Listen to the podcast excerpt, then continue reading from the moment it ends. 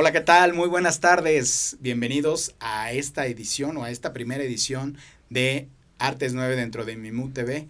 Agradecemos el apoyo de MM Agency para presentarles esta nueva vertiente de Artes 9 en la que precisamente vamos a hablar de arte y de cultura, precisamente, pero con la gente que se dedica a la industria del entretenimiento y, a la industria de la, de la industria creativa, precisamente. Y en esta primera edición me da mucho gusto para hablar de industria creativa, darle la bienvenida a nuestras invitadas. A mi mano derecha tengo a Jacqueline Goldsmith.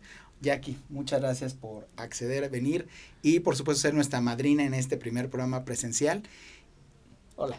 Muchísimas gracias, José Miguel. Eh, pues muy contenta de estar aquí en este programa en donde se trata de, de tratar temas muy interesantes para todo nuestro público. Te agradezco mucho la invitación. Así es. Jacqueline Goldsmith, como ustedes saben, una actriz, conductora, y precisamente ahorita sobre la marcha vamos a ir hablando de eso. Y también está conmigo otra invitada, Liliana So, productora teatral, actriz, escritora. Hola, mucho gusto. ¿Cómo están todos ustedes? Te agradezco mucho, José Miguel. Jackie, un gusto verte de nuevo por acá.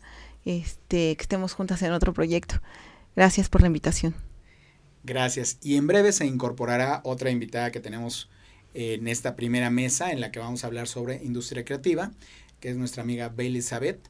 Pero en lo que Bailey se integra, vamos a dar pie precisamente a hablar de nuestro primer tema, nuestro tema del día de hoy, que es la industria creativa. Vamos a ver una pequeña cápsula. No sin olvidarles que por favor compartan con todas sus amigos este programa en nuestras diferentes plataformas. Recuerden que estamos a través de Facebook Live, a través de Periscope, en Twitter, también estamos en el canal de YouTube en Instagram también nos encuentran en nuestras redes sociales, tanto de Mimu TV como de Artes 9. Y también pueden descargar este podcast en Spotify. Y bueno, pues ahora sí vamos a hablar de industria creativa y de industria naranja. Para esto vamos a ver esta primera cápsula que nos preparó nuestro colaborador David Torres. Industrias creativas y culturales para el desarrollo económico en América Latina. No hay nada más poderoso que una idea a la que le ha llegado su momento. ¿Sabías que el comercio de bienes y servicios creativos aumentó 134% en la última década? Algunos de estos bienes son las artes visuales y performativas, las artesanías, el diseño, la arquitectura, entre otras áreas que se involucran de cerca con la creatividad. Debido a que los recursos presentados dentro de la industria creativa nacen a partir de la propiedad intelectual y las ideas que las personas involucradas tengan, este sector no es tan volátil como por ejemplo el petróleo. Las industrias del cine en Hollywood, Bollywood y Nollywood producen en conjunto más de 4.000 películas anuales. Los videojuegos ocupan el 70% del tiempo de uso de las tabletas digitales y desde su lanzamiento más de 50.000 millones de apps se han descargado desde la App Store. Todos estos datos nos muestran el impacto que la economía creativa ha tenido en los últimos años. Entonces, ¿por qué recibe tan poca atención? Existen varias razones, pero entre las que resaltan podemos decir que el concepto de economía creativa es complejo y los ámbitos que le engloban suelen ser difíciles de delimitar. La relación que existe entre la economía y la cultura no es evidente, por lo tanto muchas personas no lo consideran una oportunidad de crecimiento. La economía creativa representa una riqueza que hasta ahora ha sido un tanto ignorada, basada en el talento, la propiedad intelectual y la herencia cultural en América Latina. Un estudio realizado por el Banco Interamericano de Desarrollo señala que 2 millones de personas trabajan en estos dos sectores, generando amplia competitividad y creatividad. Los ingresos de las industrias culturales y creativas en el mundo representan 2.25 millones de dólares más que toda la industria automovilística de Europa, Japón y Estados Unidos. Es por esto que la importancia que le damos a la industria de la creatividad tendrá un gran impacto en los próximos años si logramos explotar de manera adecuada su potencial.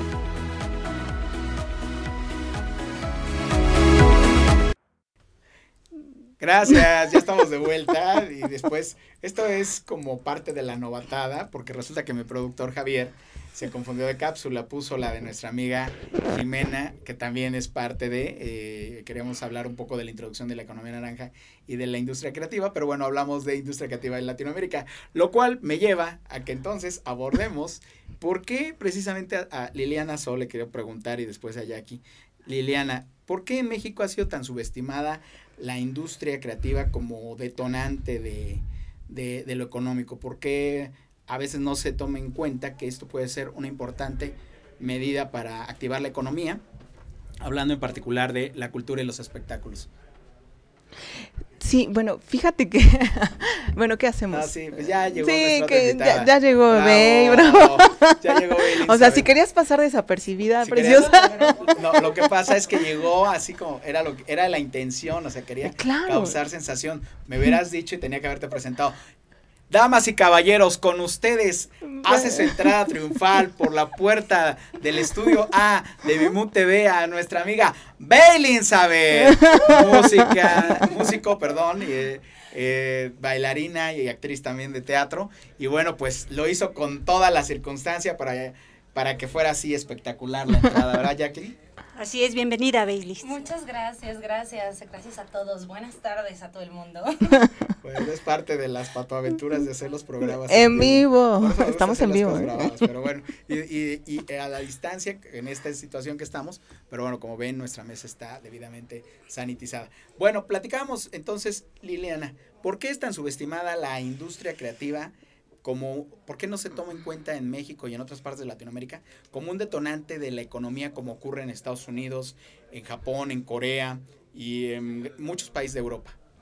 Fíjate, eh, acabas de, de hacer una pregunta que a mí que yo soy súper grillera, creo que ah, eh, fue un buen momento que entrara Bey para como darme tantita paz porque me lo preguntas y lo primero que se me viene a la cabeza es que desgraciadamente en México tenemos tres factores, México principalmente tenemos tres factores que yo creo que nos afectan muchísimo como creativos. La primera es el monopolio hay un gran monopolio del entretenimiento, del- de, de la creatividad, del, del arte. Hay gente que decide qué es lo que consume la gente, hay personas que deciden qué es lo que es arte y qué no, y, y desgraciadamente tenemos una visión ante el mundo, eh, la imagen que tenemos ante, ante el mundo en general es como bastante, mm, eh, lo voy a decir, pobre, ¿no? O sea, que nos identifiquen con ciertas cosas que cuando en México hay tanto talento, hay tantos actores, tantos músicos, tantos ah, personajes creativos completos. Entonces, en mi primer punto sería, a mi muy humilde opinión y muy, muy grillera opinión, que es una cuestión primero de monopolio. La segunda que yo considero que es la más grave es que justamente todo este talento maravilloso que hay en México no sabe el valor que tiene y se malbarata. Eh, eso creo que es todavía más grave, ¿no? Que el, artista no sepa. Yo conozco artistas preciosos, maravillosos, increíbles, tremendos, unos monstruos en el escenario, en la, en la pintura, en la música, en todos los, en todos los gremios, pero no saben venderse, no saben hacer una carpeta, no saben eh, relacionarse, o sea, están muy ensimismados en su arte. Y digo, qué bueno, es parte de, la locura de, de ser creativo, pero también deberían tener esta, deberíamos tener esta eh, apertura de saber vender nuestro trabajo. Y el tercero, yo creo que también es muy grave, es justamente como tenemos esta versión muy corta de lo que podemos consumir.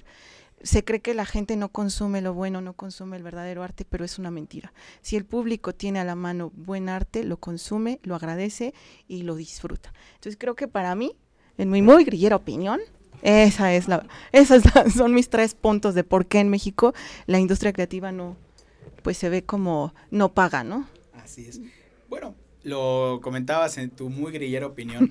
En el caso de, de Liliana, ella, es, ella tiene una, como les dije, sobre la marcha, vamos a ir platicando también del trabajo que hacen ellas en la industria creativa y en la cultura. Y bueno, ella tiene una productora independiente de teatro que se llama Agalope, ¿verdad? A galope, así es. Así, es. Y además también, bueno, recuerdo lo de los talleres que tienes de creación literaria de Juana Cata. Sí, de, en Juanacata Juanacata. tenemos proyectos, tenemos este a Galope que busca darle, es, pues es toda una productora, busca dar nombre y, y cabida al talento mexicano, este básicamente, principalmente, eh, primordialmente, incisivamente, este y pues eh, dentro de eso proyectos, proyectos porque justamente en México es muy difícil hacer arte si no tienes, eh, yo lo decía, uno de los de las filosofías de Galope es ojalá podamos llegar al punto en que le demos tanto trabajo también pagado a los buenos artistas que no tengan que estar mesereando para hacer arte. Y esa es una de las de las ideas que por las que surge a Galope Productora Cultural y Artística. Entonces, sí, voy a seguir siendo muy griñera. Creo que soy la parte griñera del programa. No, y bueno, es que ese es, el, ese es el objetivo de esto, tener tres puntos de vista en torno a la industria creativa. Y precisamente, Jackie, a mí me gustaría preguntarte, independientemente de lo que nos vas a aportar respecto al detonante, tú que tienes esta trayectoria y que has estado en diferentes medios de comunicación, ¿cómo crees que ha evolucionado esta industria creativa en México en los últimos 20 años? O sea, ¿cómo de repente, de, como decía eh, Liliana, de prácticamente en, algunos pactos, sobre todo por ejemplo la televisión, había un duopolio en radiodifusoras a lo mejor, y de repente hay ahora esta apertura, ¿no? Tú además de ser actriz, eh, productora y, también eres conductora, de hecho así te ubico yo como conductora de grandes eventos, pero ¿cómo ha evolucionado esta industria de la, de la creatividad en los últimos años? Yo pienso que México ha tenido una evolución muy importante. Hoy las distancias se acortan, ya no hay ese problema que teníamos de la comunicación. Yo pienso que tenemos más acceso a la cultura, a la información. Y un pueblo eh, informado es un pueblo que te da la posibilidad de tener herramientas. Pero también entre más cultos seamos los mexicanos, necesitamos más educación. Eh, ahora tenemos a la mano pues aparatos inteligentes, ¿no? Que eh, buscas información de cualquier naturaleza, de la ciencia, de la tecnología, de la cultura, del arte, y lo tienes a la mano. Que también a veces es eh, gente que está a cargo de medios, también puede alarmar, puede causar desinformación, ya que una noticia mal dada, pues puede alterar muchas cosas. Y ahora también tenemos otro, otro problema que es que muchos eh, partidos políticos utilizan los medios para estar informando cosas que no son ciertas. Y eso influye en, en la gente. Eh, si tú le estás diciendo a través de los medios, que hay muchos, muchos que contratan una serie de elementos que tienen mucha gente manejando redes sociales y, ponen una noticia. Es increíble el impacto que causa. Nosotros hace tiempo veíamos que convocaban, no vamos a ir a, a Coppel de tal lugar, vamos a saquear, ¿por qué? y la gente se sentía segura, creaban un ámbito de condiciones para delinquir. Entonces, es importante para nosotros los actores, los cantantes, los comunicadores. Ha sido un medio muy importante ahora en la pandemia, porque ha sido una forma de llegar a nuestro público. Eh, como decía Liliana, que es productora, directora, creadora, los artistas nos encontramos con situaciones muy difíciles porque en México existen limitaciones por parte de nuestros funcionarios encargados de difundir, promover, conservar, preservar la cultura los mexicanos hemos aportado tanto al mundo. Tenemos muralistas, tenemos cantantes, compositores, actores. Tenemos a Anthony Quinn que dio la vuelta al mundo como actor. Tenemos a Diego Rivera como muralista. Tenemos a Consuelito Velázquez. Es increíble. Cuando yo fui a Alemania, la canción Bésame mucho la cantaban en el metro. Tenemos los mexicanos, hemos aportado tanto. Nuestro cine de la época de oro aportó tanto. ¿Qué sucede ahora? Que como dice Lili, se han cerrado los círculos. Ya vemos un grupo de cantantes, de actores, de locutores con muchos años de trayectoria, que nos cuesta mucho trabajo poder tener las oportunidades para llegar a más gente. Y ahora estos cambios que nos da la oportunidad de las redes nos permite llegar a público que no teníamos en otro momento acceso. Y entonces es donde se tiene que demostrar la calidad, la preparación, eso es bien importante para nosotros los actores, los cantantes. Ahora hay payasitos, payasitos que están dando show, show desde, desde casa para los niños. Entonces, para nosotros, para este grupo de gente que trabajamos en la música, en la cultura, en el espectáculo, ha sido maravilloso. Yo estos, estos meses em, creé con mi productora Rose Tapia un programa que me ha gustado mucho que se llama El Ritmo de México y hacemos entrevistas culturales, deportivas a mujeres emprendedoras, vendedoras de paletas, y eso me ha dado la oportunidad. Para mí, los medios han crecido mucho y benéficamente, yo creo que para todos los mexicanos. Ahora también hay otra cosa. Desafortunadamente el Internet en México no es gratuito. Es algo que debería nuestro gobierno hacer, ya que en este momento las clases, la educación, pues, kinder, primaria, secundaria, quienes tienen Internet pueden hacerlo. Pero ¿cuántos lugares hay donde no hay internet? Entonces, nuestro gobierno, el que ahora está, debe de poner mucha atención en que ese Internet sea pues hasta gratuito, gratuito en lugares donde la gente no tiene para pagar un servicio de Internet. Entonces es importante porque de qué sirve que tengas este aparato si no tienes la señal. Claro. Entonces te limitas. Hay muchas cosas y no es que uno le quiera echar toda la culpa al gobierno, pero tenemos que tener en nuestras instituciones encargadas de todo esto gente preparada, gente informada.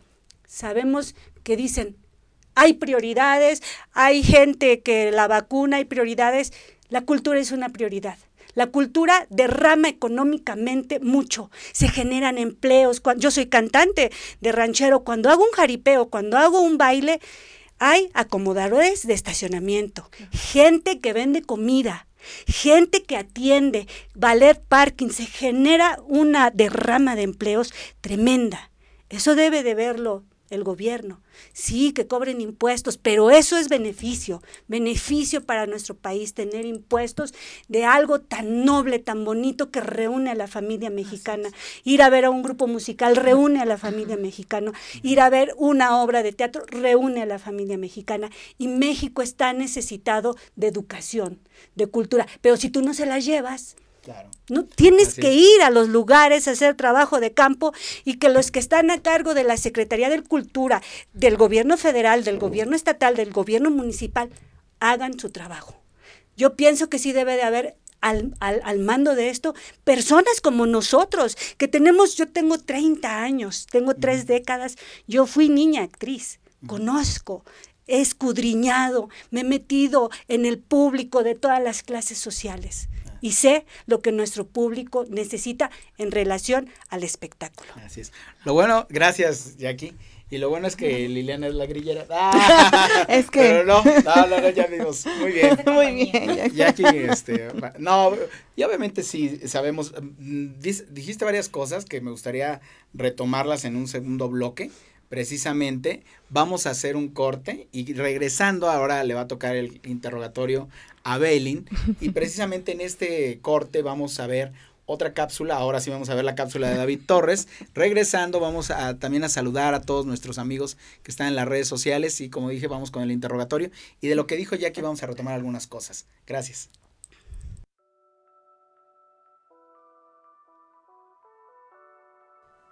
En los últimos años se ha hablado mucho sobre la economía naranja, y si tú te dedicas o te quieres dedicar al arte, al entretenimiento, la cultura o cualquier actividad relacionada con la creatividad, esto te puede interesar. ¿Qué es la economía naranja? Es el conjunto de actividades a través de las cuales las ideas se transforman en bienes y servicios culturales o creativos, y se fundamentan en la propiedad intelectual. Pero entonces, ¿cuáles son estas actividades? Al ser muchas, se dividen en tres. Están las industrias convencionales, que incluyen las editoriales, revistas, literatura, periódicos, cine, televisión, fotografía, discografía, fonografía y radio. Están las otras industrias, donde se incluyen las artes visuales y escénicas, artesanías, turismo, cultura, museos, galerías, gastronomía, arquitectura, ecoturismo, diseño de modas y deportes.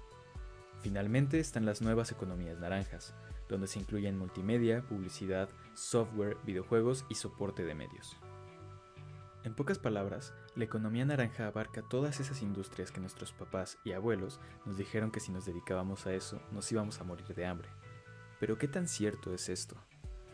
En América Latina, esta economía representa el 4% del Producto Interno Bruto, y según el Banco Interamericano de Desarrollo, los ingresos de estas industrias representan mundialmente cerca de 2.25 billones de dólares, lo cual es más que toda la industria automovilística de Europa, Japón y Estados Unidos. Además, implican una enorme generación de empleos. A nivel mundial crea más de 29.5 millones de empleos, y en México tan solo la industria audiovisual le da trabajo a más de 1.3 millones de personas. Nada mal, ¿no? Y a todo esto, ¿Por qué esta colorida economía es tan importante? En esencia, lo que busca la economía naranja es tratar de potenciar la cultura en aquellos países en los que no se ha potenciado. Fomentando la cultura y la creatividad, lo que se persigue es profesionalizar un sector que históricamente nunca ha sido profesionalizado. Suena muy bonito, pero ¿esto realmente funciona? Por supuesto que funciona. Uno de los mejores ejemplos son los creadores del género musical más viral del mundo, Corea del Sur. Hace 50 años, Corea era uno de los países más pobres y el índice de analfabetismo de su población era del 78%. ¿Cómo fue entonces que pasaron de eso a ser la economía número 12 a nivel mundial? Después de la guerra entre Corea del Norte y Corea del Sur en los 50, ambas quedaron destrozadas y muy vulnerables. Es entonces cuando Corea del Sur enfoca su economía a la exportación de manufacturas y tecnología de la información, apoyando el desarrollo y creación de empresas como LG, Hyundai y Samsung. Lo que hoy está haciendo Corea del Sur es proyectar poder cultural, algo que solo podían hacer otros países como Japón, Francia o Estados Unidos, países que tienen economías muy diversas y fuertes. Pero Corea del Sur no tenía esto, y aún así lograron prosperar, gracias a que se enfocaron a la transformación y desarrollo de ideas creativas, pues esa es la mayor ventaja de la economía naranja, que la principal materia prima que se requiere es el talento.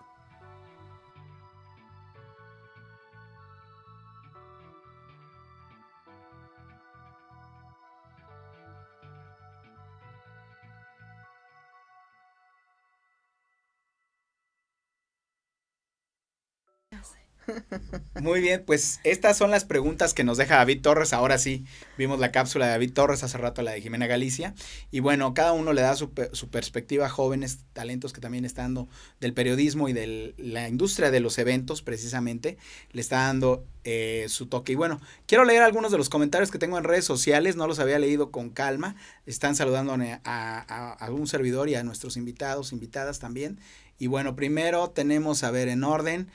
Pipo Huesca, saludos, perfecto. Check Mall, saludos. A Belén Sabet, que llegó tarde, pero llegó triunfal, como diva. Ella llegó en plan diva y ábranse porque llegué, sí, o sea. Andrés Espinosa también está de acuerdo con Liliana. Perfecto. Eddie James, bienvenido, amigo. Pues bienvenido. Gracias, amigo. Ya aquí ya estamos padeciendo las de Caín contigo.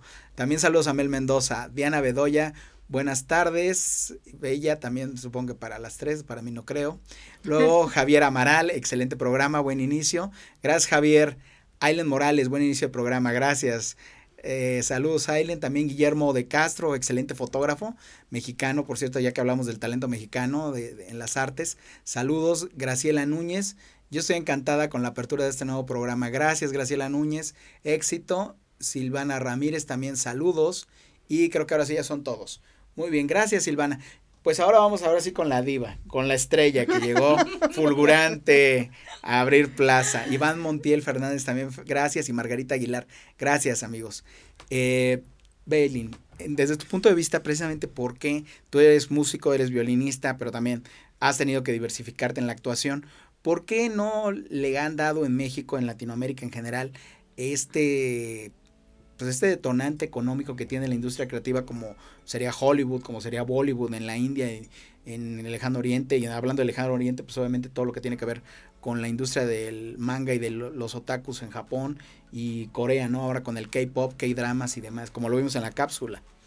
Sí, bueno, híjole, yo también ando muy complicada en este tema porque fíjate que es algo bien peculiar. Yo siempre he sido muy creyente de que en realidad Ah, como bien lo decía Jackie, lo que nos falta en la sociedad creo que sí es bastante cultura. Y no porque tengas que saber mucho, ¿sabes? Creo que hay una gran confusión entre el hecho de saber apreciar algo y ser conocedor de algo. ¿no? Es decir, yo cuando a muchos de mis alumnos, porque soy maestra, les pregunto por qué no van al teatro, por qué no ven tele, por qué, vaya, o sea, mexicano, lo que escucho es como contestaciones de, ay, es que pues yo no sé cómo, ¿no? O ay, es que pues yo cómo lo voy a ver, mi, yo no conozco. Y, y a mí me llama mucho la atención eso, ¿sabes? Porque en general no es nada más de mis alumnos, lo veo en todos lados, ¿no? O sea, es que pensamos que tenemos que ser grandes conocedores para poder admirar una obra de arte o para poder ver, eh, pues, lo que realmente nos quieren transmitir desde ese, desde ese lo que estés viendo, arte, eh, arte escénico, plástico, lo que sea, ¿no? Y de verdad a mí me llama mucho la atención porque en realidad yo creo que no, yo creo que más bien lo que necesitas es, más que abrir tu mente y decir, wow, sé un montón de cosas, es creo que más bien abrir tu corazón, ¿no? En realidad dejarte llevar, que es lo que nos cuesta tanto trabajo y más últimamente con este tema de la empatía, ¿no? Que nos falta mucho dejarnos llevar realmente por lo que nos está proponiendo la otra persona, ¿no? Por lo que por lo que estamos escuchando, lo que estamos viendo, lo que estamos haciendo y de verdad envolvernos en ese mundo, ¿no? O sea, tenemos como mucho esta idea de, ay, es que que, ¿por qué lo va a hacer él y yo no, no? O sea, no, si, si él lo hace, este, pues yo puedo mejor, ¿no? Y es como siempre buscar como la, la cosa mala, ¿sabes? Cuando realmente lo, lo bueno y lo bonito que es dejarnos ir, dejarnos llevar, conocer, pues está ahí, ¿no? Siempre tratamos de escudriñar, como de buscar mm, tres pies al gato, por ahí dicen, cuando realmente pues no, o sea, en realidad yo siempre les comento a la gente a quien le pregunto, le digo, o sea, no necesitas saber nada, ¿no? No necesitas conocer grandes autores, no necesitas conocer la maravillosa música clásica, es más, ni siquiera te tiene por qué gustar, porque también es eso, ¿no? O sea, a mí me gusta la música clásica, pero quién sabe, a lo mejor Lili me dice, no inventes, ¿no? O sea, Yo a mí me gusta el rock, ¿no? Ah, Ándale, es ¿no? cierto. Claro, y se vale, ¿no? Claro, se vale, pero el punto es justo eso, o sea, más allá de que realmente qué tan conocedor soy o qué tanto conozco, es más bien qué es lo que realmente me hace sentir eso que estoy viendo, ¿no? ¿Qué realmente me está, a mí, en dónde me está reflejando? ¿Qué es lo que a mí me hace pensar y sentir? Entonces, gracias a esto, a esta situación que obviamente se vuelve pues un círculo, ¿no? Que nunca termina, evidentemente, creo que se empieza a generar esta falta de visión, ¿no? De visibilidad hacia los artistas mexicanos, hacia los buenos actores, hacia los buenos músicos. Y justo lo que decías es bien importante porque fíjate que es bien curioso cómo tú eliges una carrera, ¿no? Y tú dices, ah, yo quiero ser actriz o yo quiero ser músico, sobre todo en el ámbito del arte, ¿no? Y de repente te das cuenta que efectivamente tienes que ser todo. Porque eres el productor, director, músico, cantante, o sea, de verdad terminas haciéndolo todo. Y de verdad es bien difícil, ¿no? Porque también habla de una situación para mí en el hecho de, bueno, sí, puedes hacerlo y qué padre que aprendas a hacerlo, pero también déjate ayudar, ¿no? O sea, también hay gente que se especializa en esa situación y si tú te abres hacia esa opinión, hacia esa persona, pues vas a saber mucho más, ¿no? De lo que realmente, pues tú crees que podrías. Entonces, es algo bien difícil, la verdad es que creo que se basa sobre todo en eso, sobre todo en el hecho de que creemos que tenemos que conocer mucho y tenemos que haber leído mucho para poder entender lo que vemos, lo que escuchamos y hasta lo que sentimos, ¿no? Estamos tan acostumbrados a que nos digan qué hacer y cómo hacerlo que efectivamente ya no sabemos cómo hacerlo, ¿no? O sea, ya si viene de mí es como, ay, ¿y cómo le hago? ¿No? Totalmente, Así es. totalmente. Sí, creo que tiene que ver con esa parte. Y, y bueno, eso, ¿no? O sea, en, en realidad es algo bien curioso porque además, pues yo, vaya, mi carrera es actriz, ¿no? Soy egresada de Limba, pero desde hace muchos años eh, tocaba el violín. Yo primero estuve en la música y cantaba y todo. Y fíjate que es bien curioso, me han buscado más de las veces de trabajos profesionales. Me han buscado más por ser músico que por ser actriz, ¿no? Entonces es, o sea, sí me habla de una falta como de... Yo mismo te ubico más como músico. O sea, es que es eso, yo te ubico a ti como músico, a ti sí productora de teatro y obviamente escritora, y a ti conductora. Entonces, de repente hay esas variables, pero No, claro, y es que claro, es válido, ¿no? Porque también te habla de, pues claro, te veo haciendo todo y pues entonces cómo te ubico como lo que te vi haciendo o como me presentaron contigo o etcétera, ¿no? Pero realmente no nos damos cuenta, como bien lo, lo dice Lili, del gran talento que hay, ¿no? Porque obviamente pues esta situación de obligarte a ser todólogo, pues claro que te enseña muchas otras cosas, ¿no? Y obviamente te abre a más panoramas y a más posibilidades también. Entonces, pues es una cosa de, no sé, incluso hasta nosotros mismos sabotearnos, ¿no? O sea, siento que es como esta cosa de, ay, no, es que ¿por qué? No, no vayan a decir que no sé, ¿no? O, ay, no, ¿por qué? Es que, no, mejor lo resuelvo yo, ¿no? Entonces es como esta penita, como esta, lo que te digo, repito, falta de que nos digan qué hacer, caray, ¿no? Cuando realmente pues todo lo tenemos en las manos. Entonces sí va por ahí. Fíjate, algo que planteas y creo que tiene que ver con nuestra pregunta del público, era lo que les iba a decir. Bueno, obviamente aquí estamos para platicar un poco de esto, pero también pensar en cuáles son las soluciones. Tengo una pregunta que por eso estoy desde hace rato así, tratando de buscarla también en el celular, pero a ver, me voy a parar porque no la alcanzo a ver, Javi. ¿La de Eddie Dice, González? ajá, de Eddie González. ¿O tú sí la ves? Sí. Ah, si me puedes ayudar alguna de las dos con su voz. Ah, es que la está tapando aquí algo ¿quién? que tenemos aquí. Si Bailin, tú sí la ves, ¿verdad? ve, ve, ve. Bailin, sí. por favor. Vale, dice. Ah, mira, ya está. Ya la puso al centro. Gracias. Gracias, Javier. Dice, Eddie González dice, ustedes, nada, no, no confundir con Eddie James, que ya nos saludó hace rato. Eddie González, ustedes que están en la industria del arte, eh, ¿a qué sucedió que esta industria en México haya sido el mayor ejemplo de la economía naranja? ¿Este detonante en, en algún artista cambió en que vemos el arte, la forma... Ah, ok. A ver, dice, ustedes que están en la industria del arte, ¿qué ha sucedido en, en esta industria en México? ¿Qué ha sido el mayor ejemplo de economía naranja, ok, de, de industria de las ideas? Ese detonante que algún artista cambió la forma en que vemos el arte. Pues, ah, ya, sí, creo que tú sí ya la captaste. No, sé si vaya por ahí, no sé si tú sí la captaste. Yo lo que entiendo es, en México no, encontra, no, no tengo un ejemplo. Digo, acaba de dar tres muy buenos ejemplos está Jackie de lo maravilloso, del maravilloso talento que ha traspasado la las fronteras. Pero, por ejemplo, tan, tan es, eh, para mí el término de economía naranja es totalmente nuevo, gracias a ti por, por enseñarnos algo más y, está padrísimo que lo vayamos viendo de esta manera. Sí somos una industria, sí podemos, y el mayor, bueno, el ejemplo, perdón, yo creo, yo a lo mejor buscas algo en México, no se me viene ahorita nada, pero el, uno de los ejemplos más grandes de la historia son los Beatles. Ellos reactivaron la economía en, en, en Inglaterra de, y, y la reina Isabel incluso les hizo esa mención y esa ese distinción. de decir por, por, justamente por haber hecho la mayor reactivación e ingreso de, de, economía en el país y gracias a y a través de la música. Es decir, ese es el ejemplo que yo tengo más grande de que sí, efectivamente el arte sí, sí, se, si lo pagan, claro que deja, claro que va a ser un círculo virtuoso. En México, desafortunadamente, muchas personas dicen, ah, eres artista, a ver, canta. y, y, y, y, te buscan los políticos, porque me ha pasado, nos ha pasado, supongo, ¿no? Y, ah, oye, mira, cuando yo llegue te voy a decir y te voy a poner y te voy a hacer. Y digo, a mí me pasó a los 18 años que creí y jamás volví a creer, ¿no? O sea, y, de, ahora, y de ese momento a la fecha, cuando llegan es, bueno, si tú, no tengo presupuesto, pero mira, cuando llegue, bueno, si tú no tienes presupuesto para tu campaña, yo no tengo presupuesto para para mi producción, ¿no? Entonces, creo que eso, eh, no sé si vaya por ahí la pregunta, sin embargo, hay muchos, muchísimos muy buenos talentos en México que han dado eh, de una u otra forma, el, el, primero, un buen nombre, ¿no? Cambiar un poquito esta imagen de, de que nos representa el chavo del 8, perdón a quien le agrade, ¿no? El chavo del 8 que nos representa una chilindrina, que nos representa un este, Moreno Catifla en su momento, el santo, Pedro Infante. Muy bien, vamos a dejar el, para que también ustedes piensen en cuál podría ser un ejemplo de este detonante, de acuerdo a lo que nos dijo nuestro, nuestro público, que bueno, ya, ya estructuramos bien la pregunta porque estaba un poco más redactada, pero sí va por ahí. Y precisamente de una vez que vayamos pensando en, para un tercer bloque en eh, cuál sería una solución, como bien dijo Bailin, también no tenemos que estar esperando a que las instancias, sería lo idóneo que también apoyaran, pero hay que buscar, precisamente eso se trata, ¿no? Entonces vamos al, al tercer corte. Eh, Javier va a mandar a un corte y venimos con la última pregunta, la siguiente pregunta. Sigan comentando, por favor, y atendemos también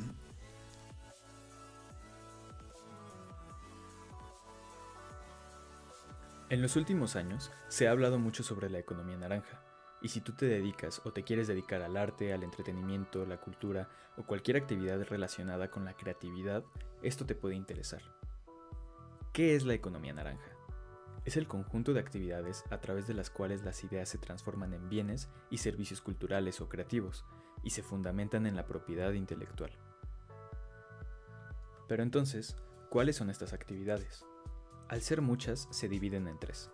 Están las industrias convencionales, que incluyen las editoriales, revistas, literatura, periódicos, cine, televisión, fotografía, discografía, fonografía y radio. Están las otras industrias, donde se incluyen las artes visuales y escénicas, artesanías, turismo, cultura, museos, galerías, gastronomía, arquitectura, ecoturismo, diseño de modas y deportes. Finalmente están las nuevas economías naranjas, donde se incluyen multimedia, publicidad, software, videojuegos y soporte de medios. En pocas palabras, la economía naranja abarca todas esas industrias que nuestros papás y abuelos nos dijeron que si nos dedicábamos a eso nos íbamos a morir de hambre.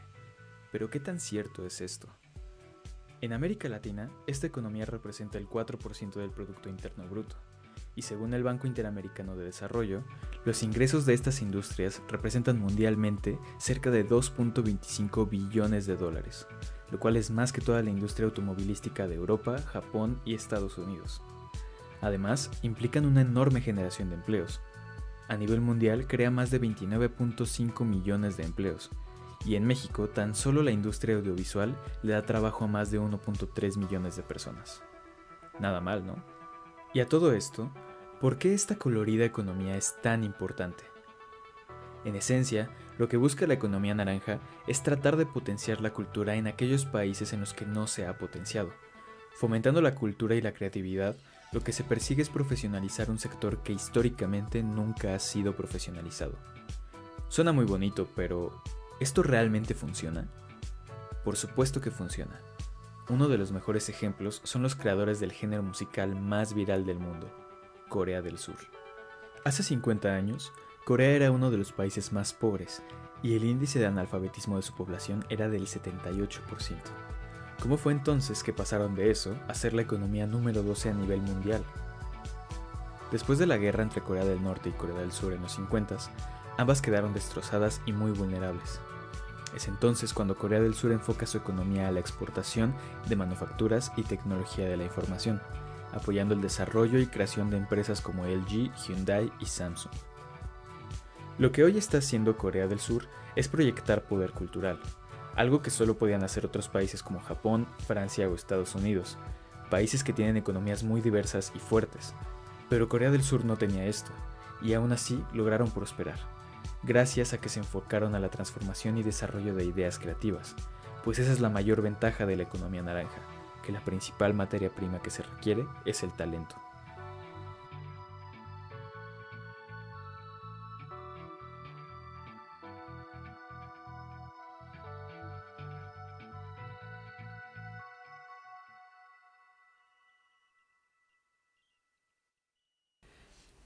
Muy bien, pues otra vez vimos a, David Torres, es que les gustó tanto que volvemos a poner otra vez la cápsula. Bueno, es parte de, es parte de, de, la novatada de este primer programa. Pero bueno, ya estamos más relajados gracias a Bailey. Te agradezco mucho porque eso fue lo que rompió el hielo, porque estábamos muy acartonados al principio. Pero gracias a que hizo su entrada triunfal, ya todos estamos felices. Enrique Alex Juárez también manda saludos a todo el panel especial, a la talentosísima Liliana Suárez, lo dice.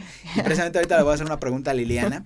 ¿Qué proponen para invitar a más personas a disfrutar del arte con esta propuesta de la economía naranja y en qué situación en esta situación de encierro. De hecho, de hoy en ocho adelanto, vamos a tener el programa del teletrabajo, vamos a cumplir de alguna manera simbólica un año que pues vivimos en este confinamiento. Este es el este primer programa es presencial y bueno, como se dan cuenta, tenemos todas las medidas, pero obviamente ya en los siguientes programas los seguiremos haciendo a la distancia y más, con, cuanti más el que va a estar dedicado al primer año de encierro, en que de repente toda la industria del entretenimiento, de la creatividad, de la cultura y pues toda la vida de todo el mundo fue estar en confinamiento. Liliana, platícanos, bueno, hablábamos de qué propones de llevar el arte. Hay una, hay una historia muy interesante del cine de oro. El cine de oro fue un detonante, como es el K-pop o los K-dramas. Sí, bien, ahorita estábamos pensando justamente tratando de cranear qué, ejemplo podríamos poner y les platicaba justo a tras bambalinas, bueno, tras cámara, que eh, ah, em, tuvimos la oportunidad de montar la obra de una familia de tantas y eso nos abrió puertas para tener conexión con la familia de Alejandro Galindo, que fue el escritor y director de la, productor de la, de la, de la película. 1948 y dentro de esta oportunidad que se abre nos em, se hace una biografía de Alejandro Galindo y su obra cinematográfica. Entonces, algo que viene en el libro, bueno, sí habla obviamente de su trayectoria cinematográfica, pero vienen cómo vivió él esa época y cómo vivió él el, eh, eh, ese cine y esa eh, las cosas a las que se, él se enfrentó, ¿no? Y algo que a mí me dejó así con el ojo que es un ejemplo de la manipulación, y ya no voy a hablar de eso. no, es que, este, bueno, es diferente hablar de... Sí, sí, no, no. De hablar la, de la apropiación cultural. no, eh, de, exactamente. Entonces, algo que menciona y está escrito, y cuando gusten a tu público le, les hacemos llegar, ¿no? Este, le... Mm, eh, él comenta que, que por castigo a los países latinoamericanos, incluso Estados Unidos, que estuvieron participando en la guerra de, de de la guerra, la guerra, perdón, la Segunda Guerra Mundial, que castigo a todos los, países que participaron y como, como México no participó en esta situación, eh, se le dio el presupuesto que, que, el orden mundial tiene para las, el cine, se le dio ese presupuesto a México en esa época y es por eso que tuvimos un gran despliegue de, de talento y de cosas maravillosas. Y el presupuesto principalmente, que ese es el gran tema en México, porque hacemos cosas maravillosas con tres pesos y un, un este un cordón, pero cuando se tiene presupuesto se hace magia. Y ahí está Cuarón y ahí está este ¿qué otros? Eh, Guillermo, del Toro y todas estas personas que han tenido el eh, han sabido llenar sus bolsillos para hacer presupuesto, su presupuesto y generar productos de calidad. Esa es una de las anécdotas que a mí me dejó así es impresionante y es lógico y creo que lo hemos vivido, pero allí está escrito por si tienen dudas de mi palabra. Compren el libro. Compren el libro. Yaya Pam también saluda. Jackie, como dice nuestra Chess Hall, ¿qué propones precisamente para que el arte o la industria creativa se acerque a la gente o, cómo la podrías acercar tú que has estado te veo tu vivo como conductora pero obviamente también eres actriz de teatro y de televisión contamos hace un rato 30 años y bueno en los que viste este cambio no de cómo ahora buscamos el hacer llegar la cultura de otra manera qué, propondrías tú o qué ejemplo pondrías la música la pintura la actuación es algo que la gente adora, que lo agradece mucho. El público mexicano quiere mucho a los cantantes, a los actores. Entonces no es difícil llegar, llevar eh, todo esto a nuestro público. A veces son las autoridades las que nos limitan. A mí yo he sido productora de, espectáculos y dices, traigo un espectáculo, fíjense nada más queridos amigos, voy a ofrecerlo, traigo conferencias, traigo un espectáculo que lo quiero llevar a tal colonia porque hay la necesidad de que tengan esto. Y a veces las autoridades dicen, no, no puedes hacerlo porque necesitas un permiso, porque protección civil. Entonces, a veces sabemos grupos, compañías, queriendo aportar, queriendo llevar todo esto y nos encontramos con estas limitantes. ¿Qué necesitamos? Mayor apertura por parte de las personas encargadas. A veces dicen, ¿por qué atacan a, los funcionarios públicos? Bueno, porque desafortunadamente vivimos en, un lugar donde hay reglamentos y se deben de seguir esos reglamentos. Pero en lugar de que nos faciliten las cosas, pues nos ponen piedras en el camino. Ya vemos grupos de compañías teatrales de cantantes, el mariachi. El mariachi. ¿Qué nos pasa con nuestro mariachi que nos representa en el mundo. Tú ves a un, a un mariachi y dicen México. Es increíble cómo en España, en la Plaza del Sol, se pone a cantar un mariachi y la gente lo adora. Yo creo que aquí si se ponen a cantar un mariachi se los carga la, policía. Se las carga la patrulla o un payasito. En, en, Europa no pasa eso, apoyan hasta a los artistas urbanos. Yo capaz si salgo de, de Mujer Maravilla y, y, Lili me va a tener que sacar, ir a pagar mi multa. Entonces nos encontramos con limitaciones, con que no hay las facilidades, con que nos obstaculizan. Entonces y es que es increíble, en México tú dices, ¿qué eres? Actor. Ah, no, pues eso no es una profesión. Sí. ¿Qué haces? ¿Cantas? Ah, ah te gusta andar en las cantinas Dedícate a algo que te Es decir, pareciera ser que en México... te vas a morir de hambre. Te vas a morir de ¿Para qué estudias eso? O, hasta tu padre, a tu madre le dices, mamá quiero ser actriz. Mm, no, pero pues, y, en serio, pareciera ser que no es una profesión seria. Y, y en Europa, ah, qué interesante, a ver. Es decir, empezando por nuestras casas. Así Cuando dicen, quiero ser actriz, quiero ser cantante, quiero ser músico, ah, pues, es marihuana, ¿no? Sí, empiezan a relacionar. Deja de dibujar, eso no te va a Ah, también lo dibujar, claro, eso es no, pues, o, eres un hipioso, es decir, siempre está relacionado para desestimar a la gente que llevamos alegría, que llevamos felicidad, que entretenemos, siempre pasa eso. y a través, perdón, Jackie, pero justo a través de una gran disciplina, o sea, eh, eh, nuestro gremio, eh, como todas las profesiones, requieren de disciplina, de estudio, de tiempo, de esfuerzo, de dinero, de, de, de, en nuestro caso, de muchas lágrimas, porque estamos expuestos todo el tiempo al escrutinio, a los maestros mala onda que te, te, te llegan a la médula para que tú puedas llegar a la médula de las personas en un futuro. Entonces, eso que dices es súper importante porque cómo demeritan algo que requiere de tanto esfuerzo. O sea, somos, un, somos profesionistas. Nos dedicamos damos todos los días de nuestra vida a, a, dar lo mejor de nosotros y exponerlo y encuerarnos ante el, o sea, no, no literal, pero no muchas veces, no siempre, veces ha pasado, pero ¿verdad? desvestirnos nuestra alma, nuestro ser ante, ante, el, ante el público y que te juzguen, ¿no? Eh, eh, y esa es una labor que requiere mucho esfuerzo, mucho tiempo, mucha preparación como cantantes. O sea, yo puedo decirles eh, eh, acá hay un, un par de ejemplos maravillosos, o sea, Bailey músico y tú conoces a, a Jackie como, como conductora y cantante. Yo las veo actuar y digo, no les piden nada a nadie. O sea, son grandes actrices, son unas mujeres completas, grandes personas. Yo te lo dije sin, sin ninguna, te lo dije, es maravilloso encontrar unas personas bellas, talentosas y sencillas y bien plantadas en el piso y con toda la disposición de seguir estando vigentes y de seguir trabajando, ¿no? Que eso es, es chamba, ¿no? Así es. Pues es totalmente, totalmente de acuerdo con ustedes. Pero a ver, mis futuras candidatas, dejen hablar por favor a nuestra estrella que llegó fulgurante, diva. a nuestra diva, Yo soy Bailin. triunfal y nadie me deja hablar. ¿Qué pasa? Sí, es- exacto. sí. A ver, Bailin, ¿tú cómo le harías precisamente? ¿Cómo, ¿Qué propuesta de economía naranja tendrías para que la gente se acerque al arte?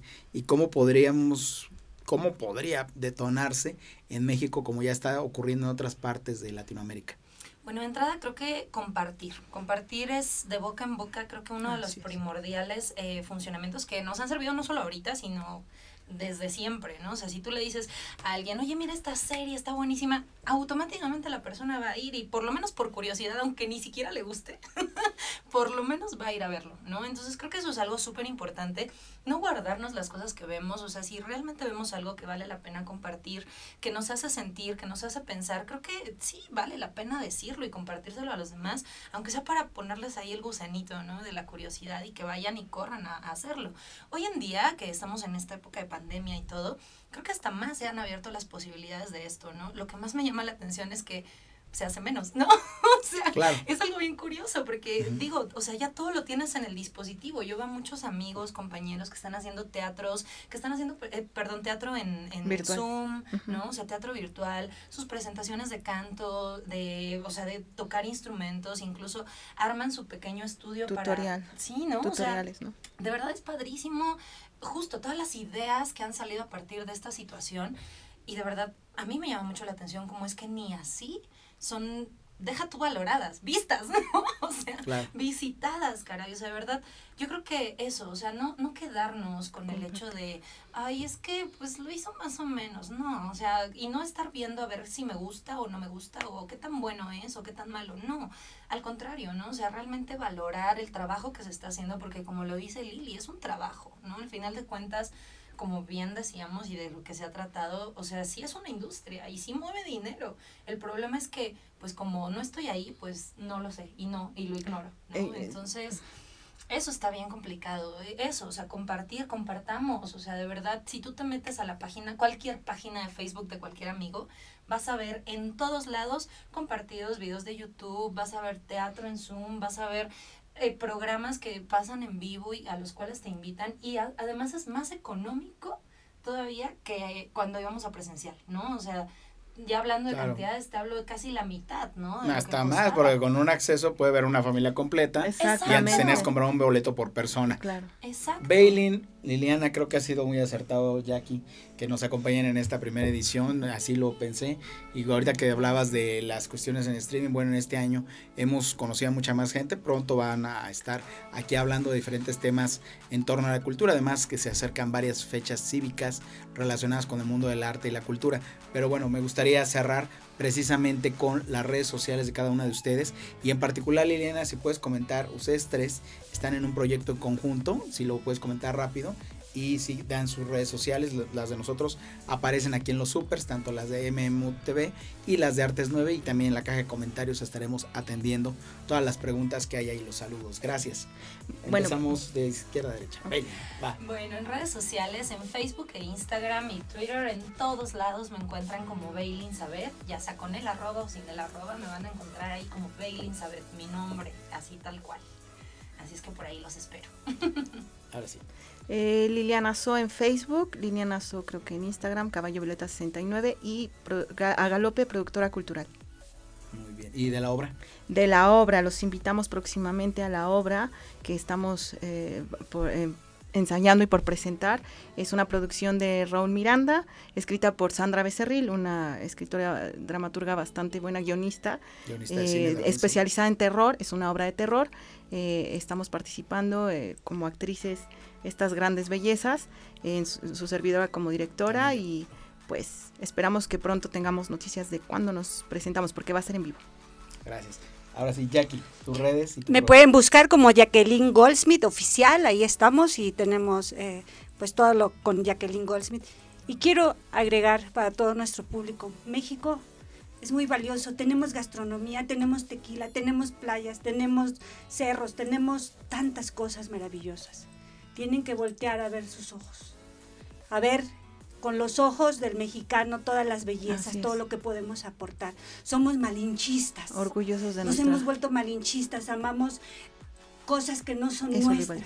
y las alabamos y les damos espacios. Tenemos que rescatar, porque nos va a costar más caro rescatar la identidad de los mexicanos que tenemos tanta belleza. Así es. Vean, queridos amigos, busquen, ningún otro país tiene tanto como tiene México, tiene gente buena, sí, también ahora hay unos mañosones, pero somos gente trabajadora, luchadora, mujeres, mujeres, el 56% de las mujeres mantienen a familias con hijos, son madres solteras. Las mujeres mexicanas son muy valiosas. Mujeres oaxaqueñas que trabajan, sus artesanías son bellísimas. Frida Kahlo está dando la vuelta al mundo. Vienen europeos y se llevan bolsas donde ven la imagen de Frida Kahlo y lo adoran. Tenemos nuestro tequila maravilloso que tú vas y es carísimo en otras partes. Rescatemos. Hagamos todo lo posible, nuestro mariachi, nuestra música, nuestro Agustín Lara, nuestro José Alfredo Jiménez. Eso es nuestra música. El reggaetón sí, para todos los que quieran moverse y todo, pero primero está nuestras, Nuestras raíces, raíces. lo que somos, lo que nos identifica a los mexicanos. Y muchas gracias, No, gracias. hombre, al contrario, gracias, gracias. a Baileys, gracias a Lili y gracias a ti por esta invitación. No, hombre, Gracias, Jackie, gracias. Y Gracias. pues sin querer, Jacqueline hizo un recuento, todo lo que dijiste. Precisamente de eso se va a tratar esta primera temporada de Artes 9 Memut TV. Cada semana vamos a estar hablando de un tema. Como decíamos, la próxima semana adelanto es el teletrabajo, pero en su momento hablaremos del valor que tienen los artesanos en México, hablaremos de la importancia que tiene la poesía, de los museos, hablaremos del teatro en México. O sea, hoy hablamos, bueno, obviamente las tres coinciden en este proyecto teatral, pero hablaremos de esto, de libros y de cada una de estas artes, incluso lo que mencionaste de la autonomía económica y la economía circular, también de eso hablaremos el 5 de, pues ya adelanto, el 5 de junio, si todo sale bien, cuando hablemos de, de, este, de esta economía circular y de este, que será el último programa de una vez lo adelanto. No, es que sí, está planeado así. Están planeados precisamente los tópicos para que cada semana vayamos hablando de cada uno de estos, incluso también cuando hablabas de nuestras tradiciones y nuestros valores, también por ahí vamos a hablar de uno de los personajes más emblemáticos de la historia de México. Ya, pues ya les dimos un tráiler, un avance de lo que se va a tratar. Les Ya agradezco infinitamente a nuestras madrinas de esta temporada y de esta primera edición, a Bel Elizabeth, a Liliana So, a Jacqueline Goldsmith. Amigos, no se vayan a ningún, como les digo en los blogs, no se vayan a ningún lado, continúen en Mimu TV, continúen en las redes sociales de Artes 9 y por supuesto en las redes de nuestras amigas. Y recuerden que es gratis el sonreír. Ay, qué lindo.